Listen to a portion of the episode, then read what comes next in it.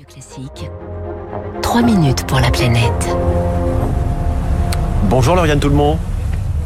Bonjour François, bonjour à tous. Ce matin, vous nous emmenez euh, à l'île de Saint, on entend, hein, on est au bord de la mer, dans le Finistère, où l'on tente de se passer complètement d'énergie fossile, en tout cas pour produire de l'électricité, mais se convertir à la transition énergétique n'est pas un long fleuve tranquille euh, quand on est insulaire. Oui, nous sommes à 8 km de la pointe du Raz. Il faut près d'une heure de bateau depuis le port d'Audierne pour rejoindre l'île Serpentée.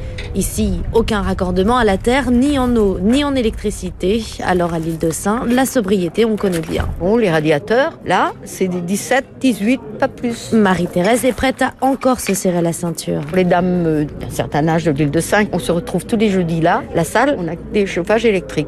Et ben, jeudi dernier, j'aurais dit, écoutez, mesdames, l'hiver prochain, deux pulls, une cravate, une paire de chaussettes, et si on a trop froid, on dansera. Problème, l'électricité vient de générateurs qui fonctionnent au fioul, regrette le conseiller municipal François Spinec. Ah, Ça coûte énormément cher. Le kilowattheure à l'île de Saint coûte 9 fois plus cher qu'ailleurs.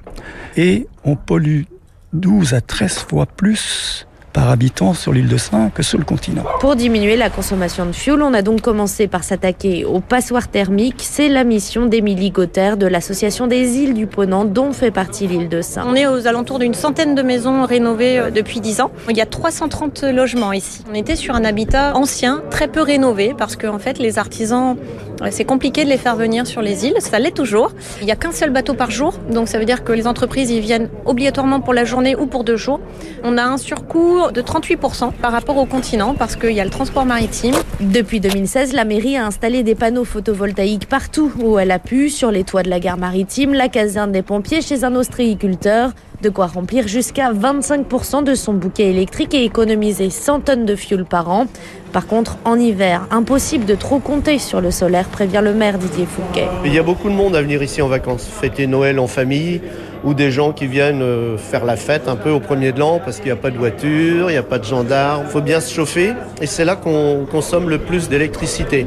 Pour encore verdir son électricité, la commune a donc aussi besoin d'éoliennes. C'est le grand projet de l'île depuis plusieurs années. Mais où construire? Toute l'île déjà est classée. Sur ces euh, 56 hectares, il y a les deux cinquièmes qui appartiennent au conservatoire du littoral. Ce sont des espaces naturels protégés.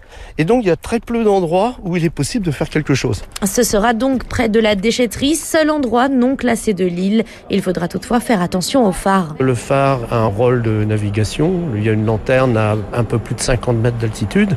Il faut que l'éolienne soit en dessous de ce faisceau.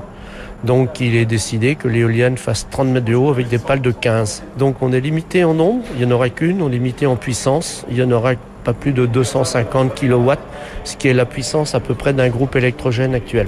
Après plusieurs recours invalidés en justice, un collectif d'habitants continue de s'opposer au projet d'éoliennes. Les travaux vont malgré tout démarrer au printemps prochain. Objectif de l'île de Saint pour 2030, avoir 80% de son bouquet électrique issu de l'énergie verte. Merci Lauriane.